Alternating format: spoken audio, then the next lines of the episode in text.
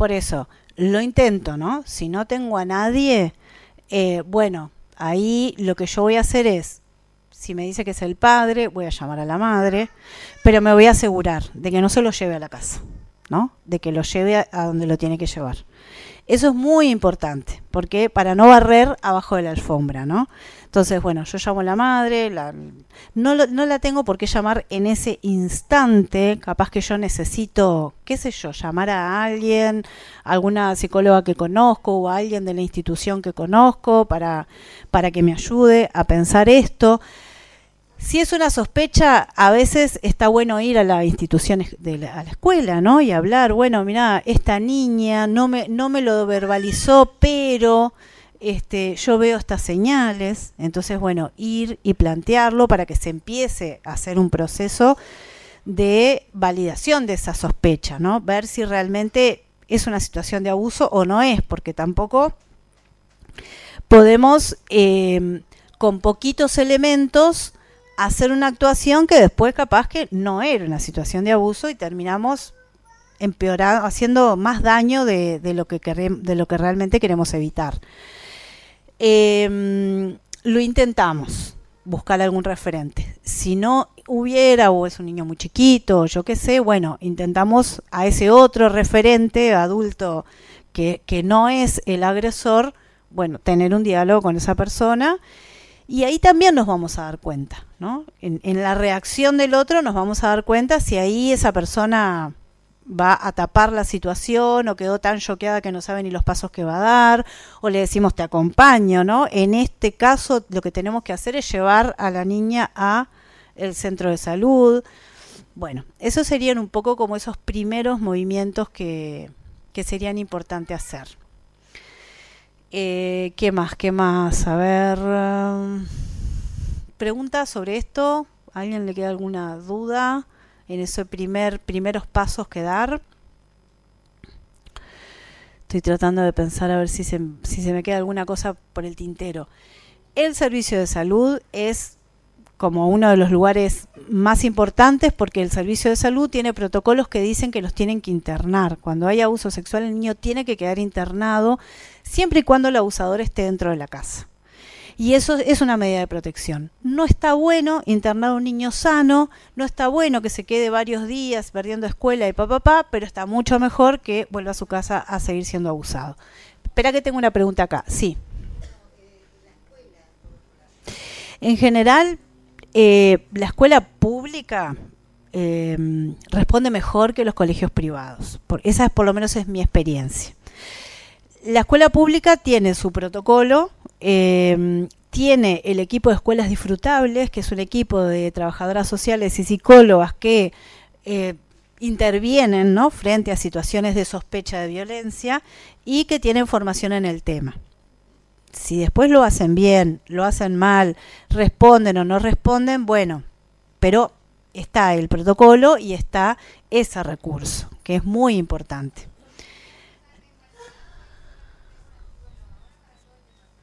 Bueno, ahí empezamos con los problemas de la realidad, ¿no? Del protocolo a la realidad. Ahí está.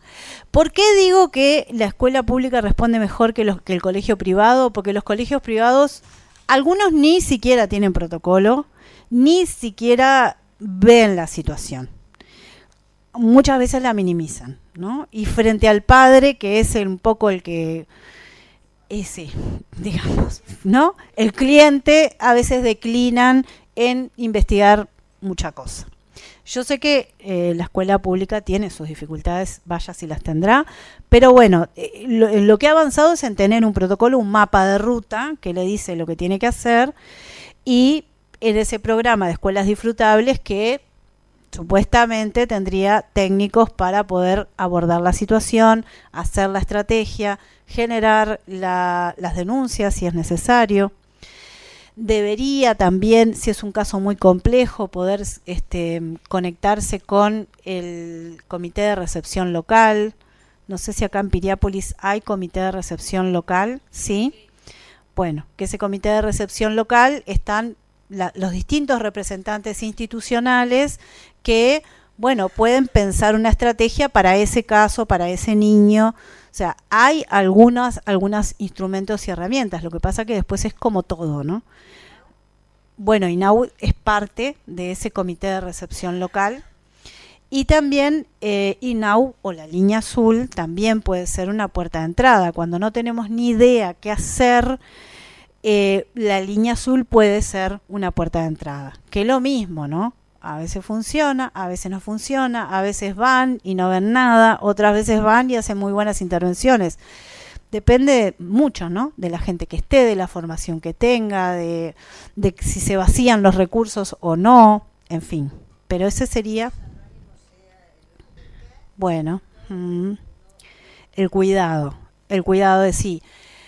Se supone que ese comité de recepción local fue creado también un poco para poder eh, absorber estas situaciones, ¿no? Entonces, si es, en esto que vos decís, una comunidad chica, la vecina se expone, ¿no? Si va y hace tal denuncia. Entonces, bueno, a veces poder ir a una institución para que sea la institución la que lo tome, y si también esa institución queda expuesta, porque la maestra también se toma el ómnibus en la misma parada que se la puede tomar el agresor, también está ese comité que es el que puede tomar la situación y, por ejemplo, denunciarla ese comité, que no es la maestra del jardín de no sé dónde.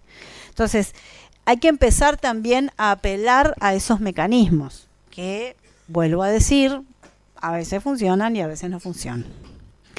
Pero y tratar de cuidarse, ¿no? Hacer estrategias para tratar también de cuidarse. Si estamos hablando de explotación sexual, si estamos hablando de crimen organizado, si estamos hablando de narcos, si estamos hablando de trata, mucho más, ¿no? Nos tenemos que cuidar y no podemos salir eh, la, pediatra a denunciar, a darte de, de, cabeza con una red de trata o con un abusador que además es narco, ¿no? Bueno, hay que, hay que armar estrategias, muchas veces no son los educadores que trillan el barrio los que van a firmar el informe, sino que eso se lleva a otra instancia para que esos educadores puedan seguir trillando el barrio, porque si no, no pueden entrar más. O sea, esas estrategias son muy importantes. Y después está la unidad de víctimas de la Fiscalía, que no sé si acá funciona, no funciona, existe, no existe, en Maldonado. Bueno, pero igual hay que apelar, ¿no? La unidad de víctimas de la Fiscalía, que son psicólogas, trabajadoras sociales, abogadas, que apoyan a la víctima y a la familia durante el proceso. Pero nosotros, eh, las personas que, que vivimos en la comunidad o que trabajamos en las instituciones, podemos conectarnos con ese equipo y plantear nuestras inquietudes, nuestras, nuestros problemas, plantear la situación. Entonces, creo que el, el, CRL, el Comité de Recepción Local y la Unidad de Víctimas de la Fiscalía son dos este, equipos a los que hay que apelar para poder llevar situaciones que nos puedan este, generar eh, ciertas represalias a nosotros. Bien.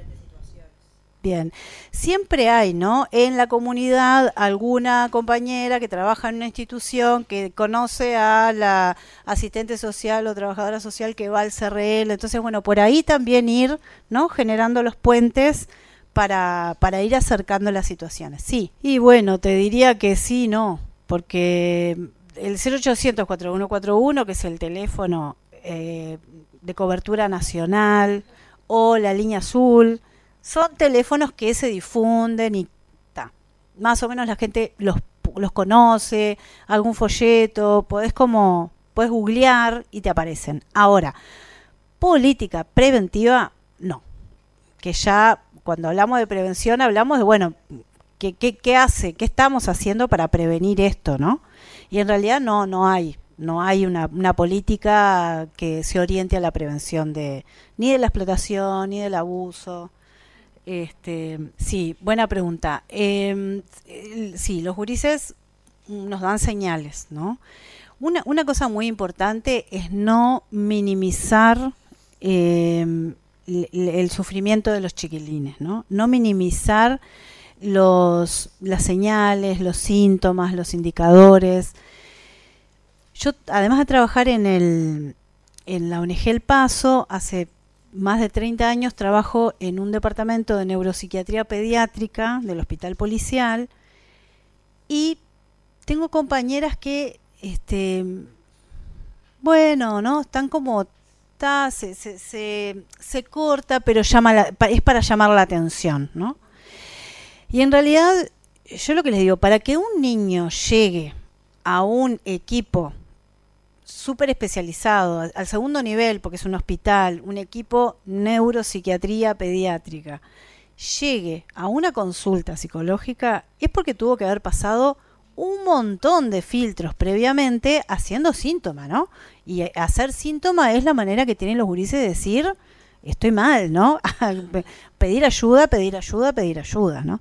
Tuvo que haber pasado el filtro de primero la casa, la escuela, el pediatra, ¿no? las opiniones de todo el mundo, de que bueno, sí, que es caprichoso, que no sé qué, que está manipulando, que lo hace para no sé cuánto. Entonces, eh, cuando un gurí tiene determinada sintomatología, por ejemplo, se hace pichío, se hace caca, una vez que ya controló esfínteres. No estamos hablando de los niños que nunca controlan, estamos hablando de los niños que ya controlaron esfínteres normalmente y empiezan en un determinado momento a hacerse caca y pichí. Grandes, 7, 8, 9, 10. Ese es un gran llamado de atención. Puede ser algo fisiológico, puede ser, pero en general, si ya controla esfínteres, eh, probablemente sea algo emocional. Y es un, un síntoma bastante, bastante pesado, ¿no? Porque cuando un niño de 8 años se hace caca en la escuela, pa, le, genera problemas de todo tipo y color. Entonces ahí hay un, hay un pedido de ayuda bastante fuerte. Sí, claro, exactamente. Ahora voy a decir un, unas cuantas, ¿no? Que son señales, en este momento estamos viendo como señales de alerta que no tienen por qué ser abuso sexual o maltrato, pero que hay algo que le está pasando importante, ¿no? Eh, los, los indicadores alta, capaz que empiezo por ahí, por los indicadores altamente específicos de abuso sexual, que uno dice, bueno, esto 90% de que es una situación de abuso, es cuando un niño eh, tiene conductas que, mm, que para la edad son conductas eh, no esperadas, ¿no? Juegos sexuales, comentarios, incluso simulación de actos sexuales, niños muy chiquitos que uno dice, bueno, esto no es que lo vio en la tele, esto es que le pasó o que lo vio en directo, eh, porque si no, no, no es posible, ¿no? Tiene un conocimiento sexual que es mucho más avanzado para la edad que tiene niños un poco más grandes que tienen conductas que no son de exploración o de juego, sino que son conductas abusivas con otros niños, eh, de sometimiento sexual. Ahí también, ¿no? Es otra señal de alarma, incluso con adolescentes, que se criminaliza mucho a los adolescentes. Un, un adolescente de 14 años que tiene una conducta abusiva con su primita de 5, ¿no? Que se lo pone así como el abusador y en realidad esa conducta lo que está mostrando es que algo pasó con ese adolescente. Si bien es una conducta abusiva que le está generando daño a la niña, en realidad tenemos que ver a ese adolescente también como una posible víctima de abuso sexual. Eh, otro indicador altamente específico, bueno, son las lesiones, ¿no? Si hay lesiones, sangrado vaginal o, o anal, bueno, eso hay que rápidamente hacer la consulta. Obviamente puede, puede ser por otro tipo de cosas, pero hay que sospechar un abuso. ¿no? no siempre, no hay que dejarlo como que, bueno, debe, debe estar estreñido y chao. Aunque pueda haber sangrado por estreñimiento, pero hay que atenderlo. Eh, otra, otra indicador altamente específico es el embarazo en niñas en niñas de 10, 11, 12, hasta 13 años, podríamos decir que esos embarazos eh, son productos de abuso sexual. Puede ser el novio de 25, pero esa es una relación abusiva. ¿está? Digo porque muchas veces es, no, es mi novio, yo lo quiero, nos queremos casar, no hay chance. ¿no? Cuando hay una diferencia de edad de ese tipo y cuando estamos hablando de una niña, eh, es abuso sexual. Y algunas enfermedades de transmisión sexual, no todas, que son solo de transmisión sexual, que eso también, bueno, ahí son los médicos los que saben cuáles pueden ser solo de transmisión sexual o se pudieron haber transmitido de otra forma. Ahí tenemos dos problemas. Uno, el, claro, el tema de, bueno, las, las, primeras relaciones de noviazgo, las relaciones sexuales, todo lo que nos genera a los padres y las madres. Y otra cosa es si es una relación abusiva. ¿está? Una relación abusiva, ¿cómo la vamos a medir? Em, hoy nosotros tenemos la ley, la LUC, que plantea que si hay más de 8 años de diferencia de edad entre una persona menor de 15, la LUC pone en los 15, ahí como un, un mojón, entonces, entre 12 y 15, porque menos de 12 es siempre violación. Pero entre 12 y 15 si hay más de 8 años de diferencia de edad, entonces estamos frente a una situación abusiva. Y eso es pasible de ser denunciado, se puede denunciar. De 15 a 18 también puede ser una relación abusiva, pero eh, digamos que mm, la justicia puede, mm, puede tener como distintas miradas respecto a eso, ¿no? Puede, puede, puede o no considerarla como que es algo abusivo. Pero esa sería un poco la situación. ¿Cómo hacerlo? Bueno, depende del caso, ¿no? Si tu hija se engancha con un, no sé, tiene 14 y se engancha con uno de 30, lo mato al de 30, pero bueno. Creo que le hago la denuncia. Creo que le hago la, denuncia. O sea, obviamente primero voy a hablar con mi hija eh, ella me va a decir que me vaya al cuerno, que está enamorada, bueno, creo que en ese caso le hago la denuncia. Si tiene 14 eh, y, él tiene no sé qué, me parece que, que, que ahí hay que intentar siempre ir por la vía del diálogo, de que comprendan, de que papá, papá, pero llegado un punto, es, ahí hay que poner el límite, ¿no?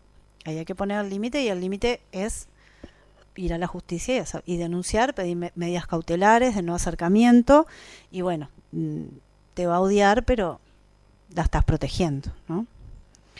Lo mismo los varones, pero los varones eso no lo visualizan, ¿no? Los varones, un varón de 14 en realidad se siente que es un cra si la profesora de, de 35 sale con él. Entonces ahí tenemos otro problema, que no es el problema del amor, sino que es el problema de la comprensión. Y en el fondo tiene razón, porque nosotros criamos a los varones en ese modelo de masculinidad de que, ¿no? Si, si estás con cuantas más mujeres estés, sos un cra, y si, me acuerdo que en un taller un gurí de 14 me decía, pero ¿y cuál es el problema? Eh, si la veterana de 40 está buena, me da bola y todavía me paga, decía, pero soy el, rey de... Y vos me decís que es explotación sexual, estás loca, me decían los gurises, ¿no? Y yo respiraba y decía, bueno, ¿cómo hago para explicarle a los gurises? Ta, en fin. Vamos a arrancar con las veteranas de 40 a denunciarlas. ¿Querías preguntar algo? ¿Vos o alguien por ahí? Sí, por supuesto, ¿no? El caso de Macron. Es, es tremendo abuso. Pero claro, como es un varón, en realidad, este, es difícil. Yo creo que lo, lo más, incluso también trabajando con, con, equipos de Uruguay Crece Contigo, que ellos acompañan ¿no? a las adolescentes embarazadas, me decían, bueno, yo entro a una casa y la Urisa tiene 16, una nena de 2 y está embarazada. Y me presenta a su marido que tiene 35. ¿Qué hago? ¿Los voy a denunciar? Bueno, me parece que lo primero es empezar como a problematizar esto, porque no, en, no hace mucho tiempo decíamos, bueno, yo qué sé, está mejor en la casa, el tipo la quiere, le da un techo, ¿no? Como esta cosa de, incluso los embarazos infantiles. Una nena de 11 años diciendo que quiere tener al bebé que es hijo del padrastro, ¿no? Y entonces decimos, bueno, si la nena dice que lo tenga. Eh, no, creo que lo primero que tenemos que hacer es como entrar a, nosotros a cuestionarnos, a desnaturalizar, a posicionarnos de otra manera para después poder ir teniendo herramientas este, que sean eficaces. Es cierto, o sea, yo a la UCC no le voy a decir, ta, entra a esa casa y denuncia y no sé qué. Pero lo que le voy a decir es, trabaja con esa adolescente como un adolescente. No vayas a trabajar con la familia feliz y el papá y la mamá haciéndose cargo de no sé qué. Vos este, rescatá a esa gurisa, ¿no? Que contacte con su adolescencia y empezá a, abrirle otros espacios para que ella pueda empezar a, reconectar con eso y a ver si, bueno, si en algún momento podemos lograr sacarla de ahí adentro. Porque si voy a hacer una denuncia, como tiene 16 y ya tiene un hijo con él y papá, papá seguramente no conduzca a nada. Entonces no, no voy a generar nada, lo que voy a generar es que me cierren la puerta y no me dejen entrar. Entonces, son, me parece que son como estrategias distintas según la situación. Con nuestras hijas, bueno, lo ideal siempre es ir por el lado del diálogo, pero a veces tenemos buenos diálogos, a veces hay este, relaciones que son más complejas. Me parece que bueno, que ahí tenemos que ir evaluando cada caso a caso, ¿no? Y esto de las medidas cautelares, y sí, es así. Si ella quiere ir, ir y encontrarse y hacerlo a escondidas, no me voy a enterar. No, no me voy a enterar. Pero bueno es lo que tenemos por, por ahora. Profesionales que, mm, bueno, capaz que hay que armar como un como una pequeña red, ¿no? Con profesionales que puedan este, sentarse con la comunidad, pensar juntos, a, hacer de puente también, ¿no? De, bueno, de, con otros profesionales o equipos para ir este, buscando esas respuestas, porque está, si la, la política pública no da respuesta, no queda otra que tratar de organizarse, ¿no? Ahora no sé si hay profesionales que estén con esa disponibilidad, ¿no? De armar como una ruta más comunitaria, en donde decir, bueno, tenemos este caso, tenemos a fulana que está en tal lugar y podemos, no a fulana en su rol de psicóloga del asistencial, sino fulana, compañera de la... y bueno, y esa fulana nos ayuda a pensar, nos ayuda a evaluar y si no le alcanzan las herramientas que tiene, las sale a buscar, ¿no? Es lo único que se me ocurre en, en lo concreto, porque si fuera Montevideo yo te diría, bueno, sí, tenés dos servicios que funcionan los 365 días del año, 24 horas, llama a ese servicio. Y además sé que funcionan bien, pero acá no sé, y esa respuesta la van a tener que... no, no. Hay uno que es el 365, que es un servicio de la Intendencia de Montevideo, que funciona todos los días. Además tiene, funciona todos los días de 18 a 21 horas presencial. La persona puede ir presencial a hacer una consulta. Y además, eh, bueno, y es siempre, ¿no? Feriados, todo. Y además tiene un servicio de orientación telefónica que también funciona todos los días. Y después el otro servicio sería el 0800-4141, que en realidad es nacional, pero bueno, ese servicio también funciona y te da una, una orientación, una primera respuesta. Eh, te dice, bueno, depende de cuál sea tu localidad, a dónde puedes dirigirte. Y después el otro para niños, niñas, bueno, sí, ahí está el Peria Rosel o la puerta de entrada de INAU, ¿no? Que, que en general, o los centros de referencia local de INAU que están en los diferentes barrios, que en general una respuesta dan, inmediata, ¿no? No digo que sea wow, pero bueno, una respuesta dan. Son 7 menos 25 y no, ah, no arranqué con la pregunta que ella, ¿no? que es otro taller.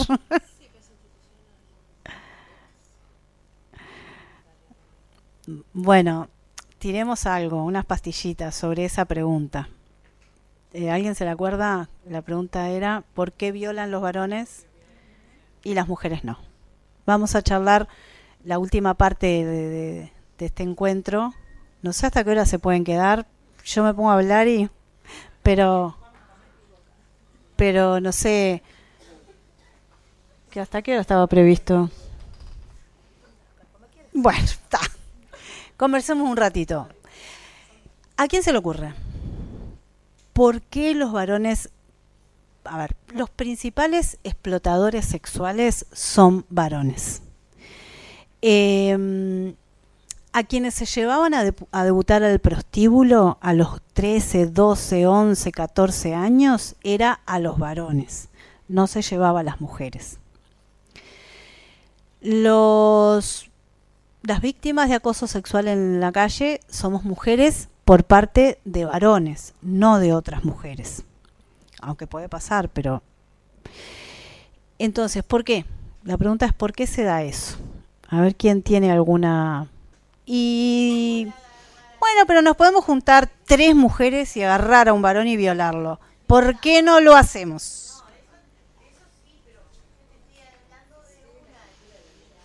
Bueno, pero no se da. Ni siquiera se da 3, tres a 1, porque nosotros podemos decir, vamos, vamos, vamos a violar a uno, ¿no? Armemos la manada femenina. La sexualidad es, es de los varones, culturalmente. Las mujeres... Las mujeres no. Sí, sin duda. Ahora cuando vos hacías ese cuento de que salías a tocar la cola a las gurisas, yo pensaba, yo fumaba en el ascensor con gente. Yo digo, pero ¿cómo yo hacía eso? Entraba con el cigarrillo prendido y me parecía, ¿no? Y si me miraban mal, bueno, en el hospital donde trabajo, los médicos te atendían fumando, ¿no? Entonces está, digo, eh, en eso de tampoco nos vamos a a dar latigazos, sino lo que vamos a hacer es que bueno, ¿no? Que la sociedad ha avanzado. Obviamente hubo una, una política antitabaco que permitió que todo eso que nos parecía obvio en la facultad fumábamos todos, ¿no? Éramos no sé cuál, y el que no fumaba, ah, mijito, estudió otra carrera, ¿no? No vengas a jorobar. Y hoy es todo lo contrario. Entonces, digo, lo, lo que se ha ido cambiando, sin lugar a dudas, obviamente no podemos negar que se ha cambiado muchísimo, pero hay prácticas duras, hay núcleos duros en los que no le hemos podido entrar. El tema de la sexualidad es uno.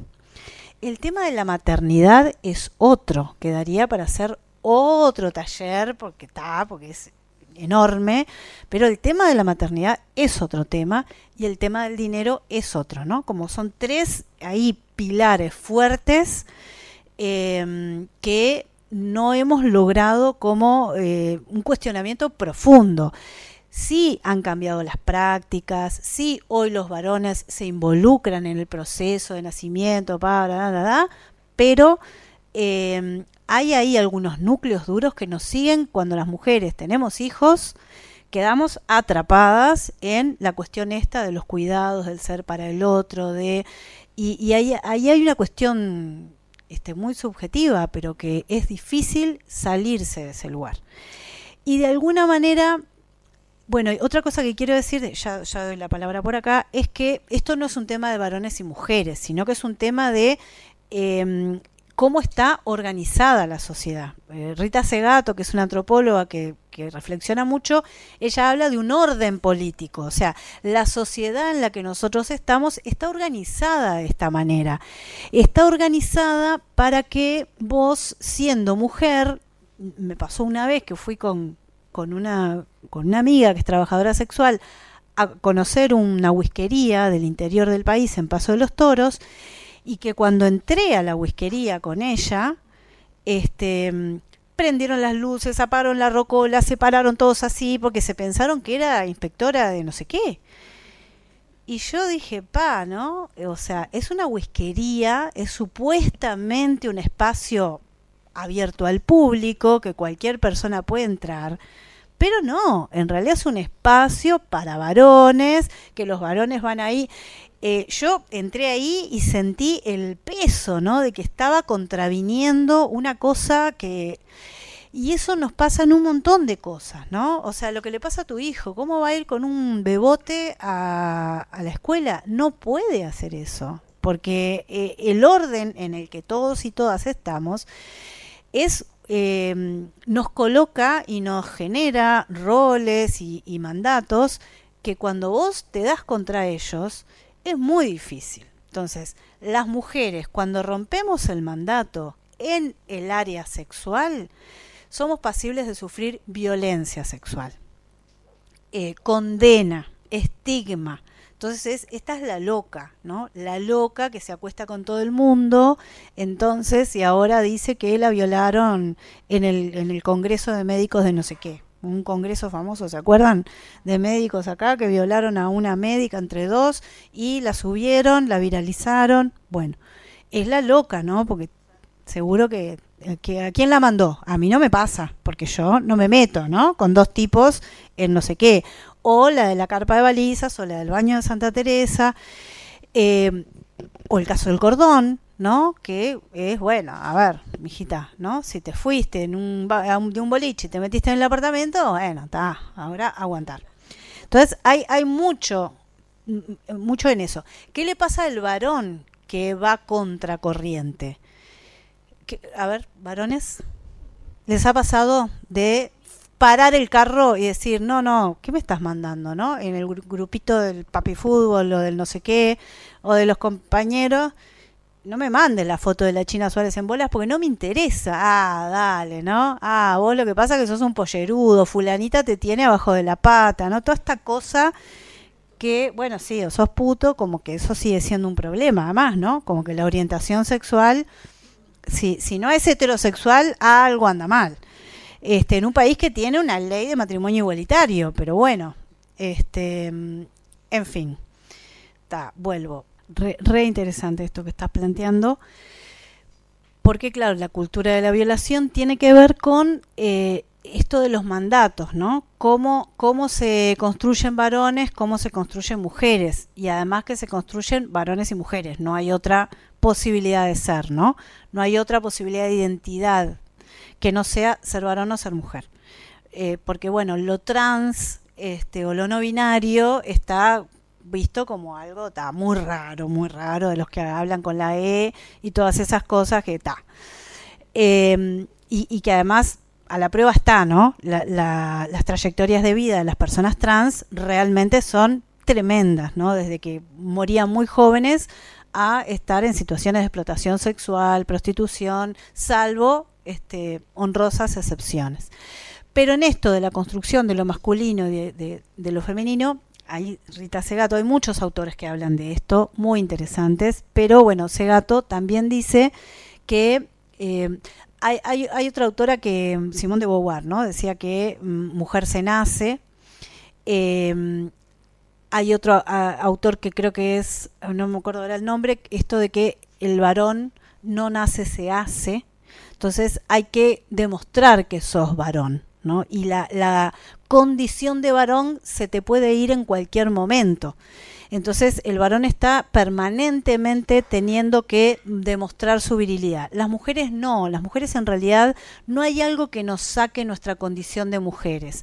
Quizá si no tenemos hijos, bueno, somos mujeres que no sabemos lo que nos estamos perdiendo en la vida, ¿no? Pero mujeres al fin, ¿no?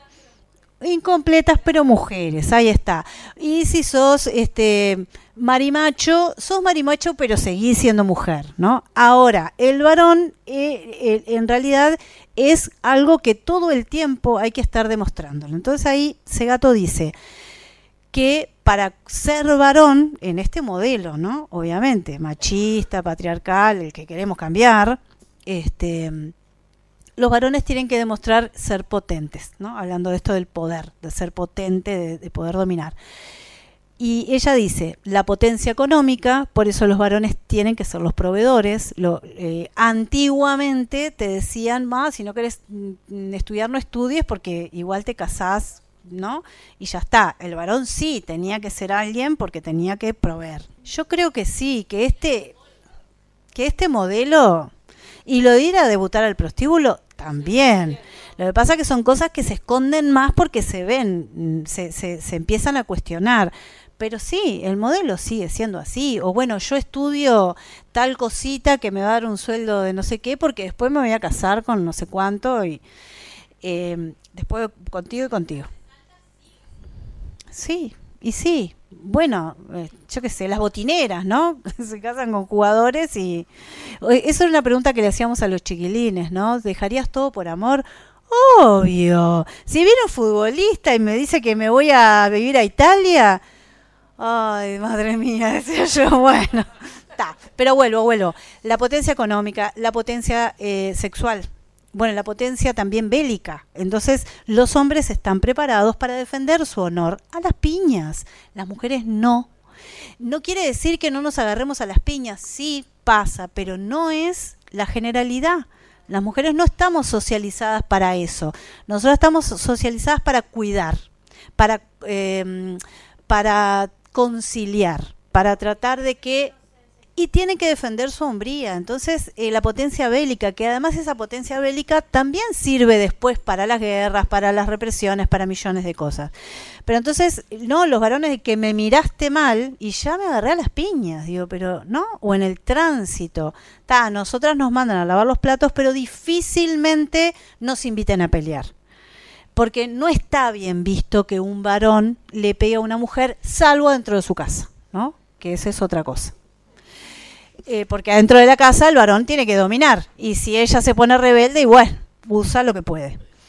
La potencia sexual, bueno, la potencia también social, ser alguien en la vida. Las mujeres somos madres, ya estamos realizadas. No necesitamos ser las dirigentes del sindicato, las presidentas de la no sé qué, las integrantes del comité directivo de la multinacional, no sé cuánto no necesitamos, diputada, senadora, presidenta, no necesitamos ser eso, porque con ser madre estamos coronadas del club de fútbol. Pero los varones sí, entonces siempre, ¿no? Hay un varón en los lugares de poder, siempre, porque hay también un mandato que lo lleva. Y la potencia sexual le dice al varón que tiene que ser viril, que tiene que ser heterosexual, que tiene que demostrar su virilidad. Entonces ahí aparece la cultura de la violación. Todo bicho que caminaba para el asador, los varones tienen más deseo sexual que las mujeres. Hoy los gurises te, dicen que sí, que obvio. La sexualidad de los varones, este, una vez que inicia la excitación, no puede parar. Una cosa, pero nos enseñaban eso. Entonces no vayas a, porque si empezás después, no vengas a decir que no querías, ¿no? O sea, termina, termina lo que empezaste. Termina lo que empezaste. Eh, las mujeres cuando dicen no, quieren decir sí. Entonces hay que insistir. Entonces muchos varones dicen, pero ¿por qué no? ¿Por qué me estás diciendo que soy un acosador? Si yo lo que estoy haciendo es lo que, ¿no? Lo que se me ha enseñado. Hay mujeres buenas y mujeres malas. Las mujeres deshonrosas, las que se salen de su lugar, las que son muy no las que promiscuas, las que están diciendo a los cuatro vientos que les encanta el sexo, esas son unas loquitas y esas no son para casarse, esas son para hacer lo que cualquier cosa. Y el cualquier cosa, el consentimiento ya está dado, ¿no? Cuando una mujer se sale de su lugar, una mujer se convierte en puta, que ese es el, el, lo que la sociedad le dice a una mujer que se salió de su lugar qué salirnos de nuestro lugar? Ahí ese gato también dice, ¿no? Que las mujeres tenemos que demostrar ser mujeres de bien, personas honestas, tener buena reputación. Si hacemos eso y somos madres, ya está, ¿no? Somos Gardel. Y que hay que parecer. Entonces, claro, el deseo sexual no hay que demostrarlo, tenemos que esperar que nos conquisten, ¿no? Toda esta cosa vieja, sea, hay que reaprender ahora a conquistar. Eh, el otro día en un taller me decía un muchacho de 28, 30, ¿y ahora cómo, cómo se hace? No sé, le vamos a hacer un roleplay. Porque claro, si me agarro una feminista me dice que la estoy acosando. Si me agarro una no sé qué, le digo, bueno, lo que pasa es que lo que nos enseñaron, eh, nos enseñaron todo mal, ¿no? Esto de que vos tenías que quedarte así, esperando que te saquen a bailar. Tenías que quedarte esperando así eh, para que te diera el primer beso. Y el hombre tenía que avanzar, porque del otro lado no le íbamos a dar señales porque estaba mal darle señales, ¿no? Entonces, bueno, hay mucha cosa que reaprender sobre el consentimiento, ¿no? Em, entonces, hay una cultura violadora hay una enseñanza hacia los varones de que en determinadas circunstancias el sí ya está dado. Balizas. La gurisa estuvo tomando vino en Maya eh, con los gurises, estuvieron hablando toda la tarde, vamos a una orgía, cómo nos vamos a divertir. Y cuando se metieron en la carpa, para esos chiquilines el sí ya estaba dado, porque todas las señales que ella dio eran señales de una mujer que estaba dispuesta. Y cuando entraron en esa carpa, la gurisa se congeló y esos gurises no pudieron decodificar eso. Entonces, ¿en qué cabeza vos no podés decodificar que la que está ahí no está participando activamente y disfrutando de lo que está pasando? Pero en, el, en la cuestión de este mensaje, de este modelo, de esta cultura, el que una mujer te esté provocando todo el tiempo y se meta contigo dentro de una carpa, ya está, ya está, el sí ya está dado. Porque el mandato es ese, ¿no? El varón es el que tiene el deseo sexual, es el que tiene que demostrar su masculinidad a través de su sexualidad y las mujeres estamos al servicio de, ¿no? Del cuidado. O sea, se da así no, no, no, no. Esto no es un problema de los varones. Es un problema de todas las personas. Yo me la he preguntado muchas veces eso, por qué son los hombres violadores. Y también veo que eh, no es en nuestra cultura nada más. Yo creo que es una cultura religiosa, impuesta por casi todas las religiones en todo el mundo que pasa eso porque nosotros, digo, desde determinado punto de vista somos hasta avanzados, con los judíos ortodoxos, con los musulmanes, digo, tenemos hasta como años luz de diferencia. Y creo que el haber nacido de la costilla de Adán nos ha dejado un poco eh, bajo la pata de eh, el hombre y que esa cultura que se ha mantenido por los siglos de los siglos, eh, amén, y eso nos ha llevado a tener esta situación en la que vivimos ahora, que, eh, como digo, hay otras culturas que son 20 veces peores, no estoy justificando la nuestra, eh, sí hay que cambiarla, pero creo que, bueno, me metí en un camino espinoso, pero me parece que algo hay es re, es re importante eso que vos decís, porque justamente, ¿no?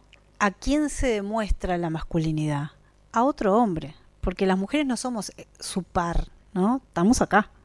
En realidad el que es su par es otro hombre, entonces es a otro hombre el que le tengo que demostrar que este, mira la minita que me estoy comiendo, ¿no? Y entonces te mando la foto de la minita en bolas para que vos veas, pa, qué macho que soy. No, ahora la construcción ha trabajado porque la construcción ha trabajado, ¿no? Ha problematizado el tema, es el que más ha trabajado, exactamente, es el sindicato que más ha trabajado en género. Una de las primeras violencias que sufre un niño varón es cuando no le permiten expresar sus sentimientos de angustia, ¿no? No llores que sos marica. Esa es una, una violencia de género que se le aplicamos a los varones, ¿no? No seas mariquita, no seas no sé qué. Esa es una violencia de género. ¿Por qué decimos que acá hay gente que discrepa, no? Hay muchas mujeres que dicen que solo las mujeres vivimos violencia de género. Yo entiendo que no, que la violencia de género es cuando eh, la violencia se da justamente porque vos estás siendo em, sujetado a determinado rol. Entonces, cuando vos a un niño varón le decís, no llores que sos marica, lo estás violentando. Eh, ¿Qué pasa? Pasa que luego la sociedad a los varones los pone lugares de privilegio y a las mujeres nos pone en los peores lugares. Nos violan, nos matan. Ahora, ¿que es un sistema que nos oprime? Claramente que sí, porque aquellos varones que no están ni ahí con ese modelo de masculinidad eh, son violentados. Y los que de alguna forma se identifican con ese modelo también, ¿no? Hay que correr la liebre para que para poder eh, dar la talla con ese modelo también. Entonces, eh, no sirve para nada este modelo, pero bueno, acá seguimos remando con él. Y lo tenemos tan, tan, tan, tan, tan metido adentro que mm, es, es como, mm, como si estuvieses en China teniendo que aprender a hablar en chino. En realidad, eh, a, vos lo que te sale es español. O sea, a nosotros lo que nos sale es, es machismo, es patriarcado todo el tiempo. Si, si, si, uno se pone a pensar las cosas que dice, que hace, y también hay batallas que uno tiene que elegir, porque no te vas a estar peleando todo el tiempo con todo el mundo. Yo sí, pero no sé, ¿no? Es medio agotador también, ¿no? Y anécdota chiquita, y ya te doy la palabra, el otro día fui con mi hija que tiene 14 a comprarle championes a mi hijo que tiene 7 y elegimos un modelo y vino el vendedor y me dijo, ah, lo que pasa es que solo tengo color de nena. Y mi hija me miró como diciendo, ahora.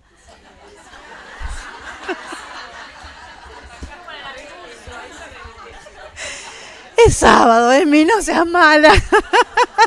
¿Qué culpa tiene este vendedor de que yo...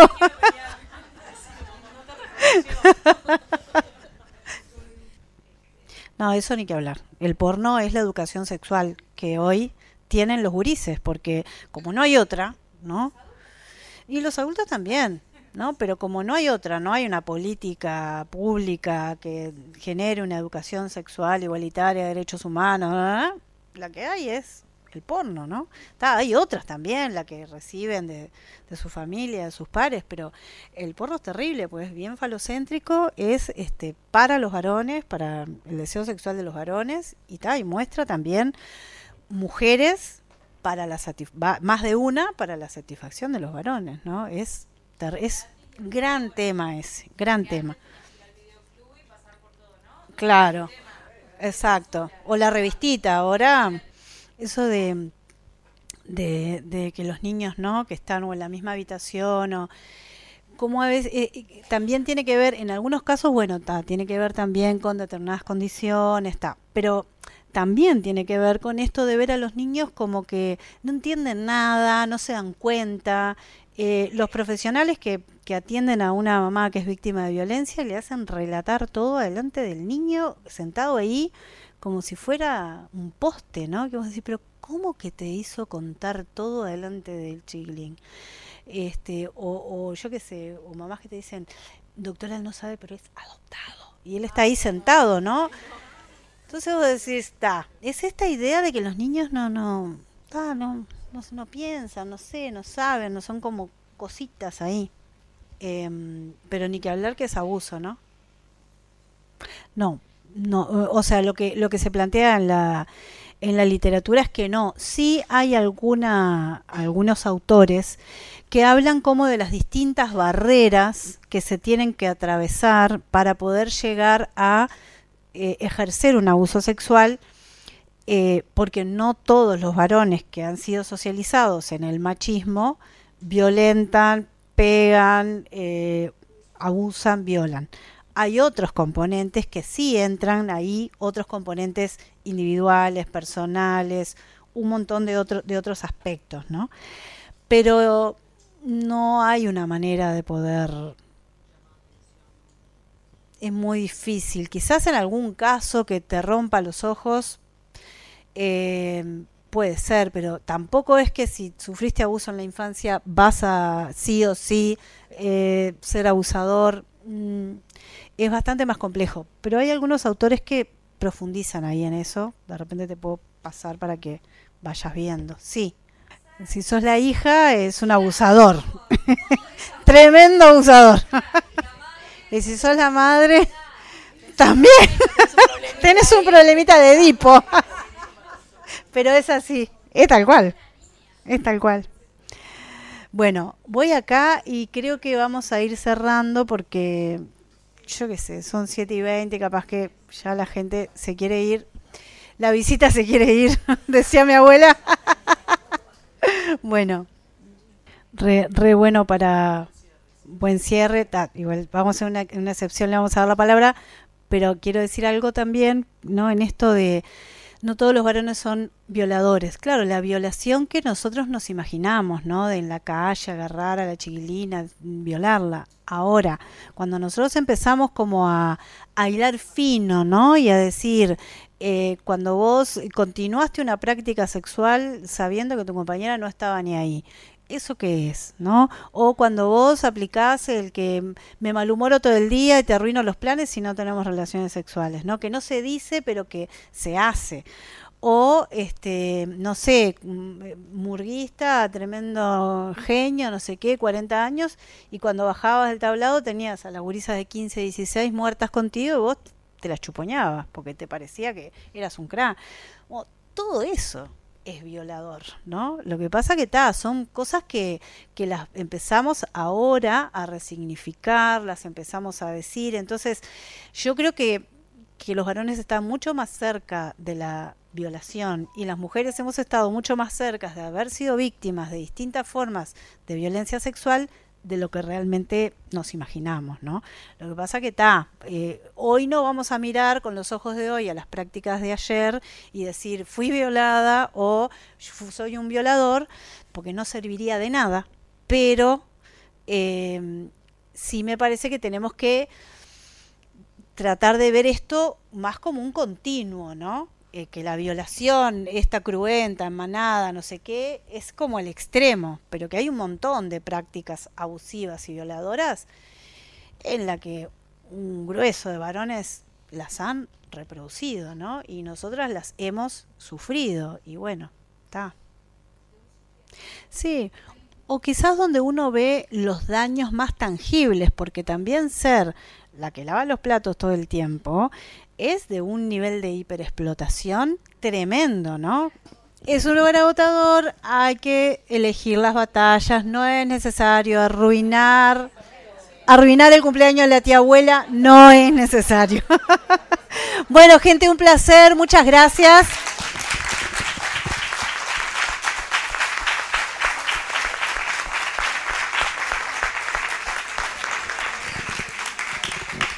Agradecer el, tiempo generoso de, Andrea, ¿no? Por venir hasta, hasta acá. Y, a cada una y a cada uno y una de ustedes, porque la idea del conversatorio, ¿no? No, sería sin, sin esta diversidad, ¿no? De edades, de géneros, de, etnias, que, esa es la idea de, del conversatorio, ¿no? Que también, ¿no? Tenemos presencia de la comunidad educativa, del municipio, de, las distintas comisiones barriales, ¿no? De, de, del movimiento feminista también, que, que, de esto se trata, ¿no? La idea de, los conversatorios, juntarnos, pensarnos, problematizar y, bueno, transformar las cuestiones, ¿no? Que nos oprimen. Hay un cuadernito circulando, ahí lo tiene, eh, lo tiene Ana. La idea es que puedan registrar su teléfono, su mail, así les vamos eh, invitando a los próximos conversatorios y también pasando información. Muchas gracias por el tiempo de, de todas, todos y todes. Gracias. Cobertura Manganga, donde la comunidad se expresa.